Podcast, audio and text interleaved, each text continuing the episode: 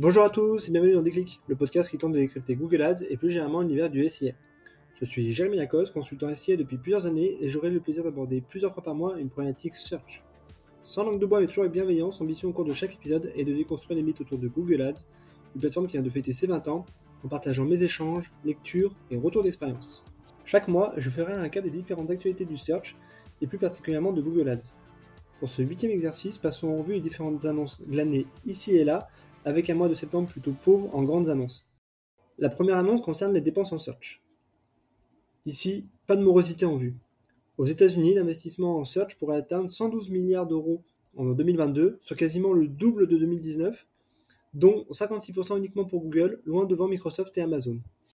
La deuxième annonce concerne le déploiement de la colonne configuration, à la fois au niveau campagne et au niveau ad group, et qui permet de faire une sorte d'hygiène de compte, en contrôlant rapidement euh, les mots-clés refusés, les annonces refusées, les extensions légibles, ou encore l'efficacité des annonces.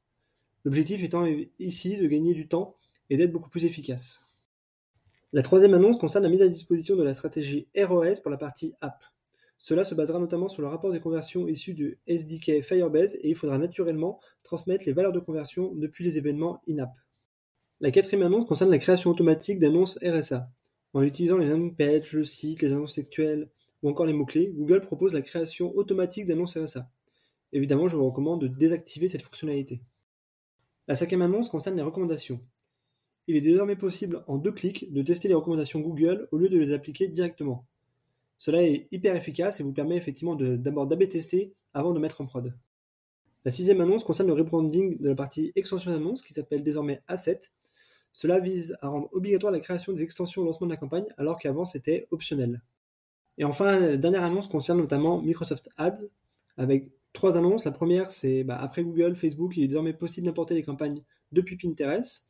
La deuxième annonce, c'est euh, le test en mode bêta de la partie Performance Max avec un apport des campagnes euh, sous format Google Shopping Intelligence ou Local Ads. Et enfin, la troisième annonce concerne le lancement de formats type croisière.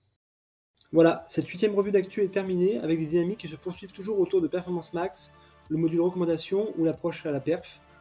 D'ici là, prenez soin de vous et si vous me cherchez, vous savez me trouver. Sur Google, bien sûr.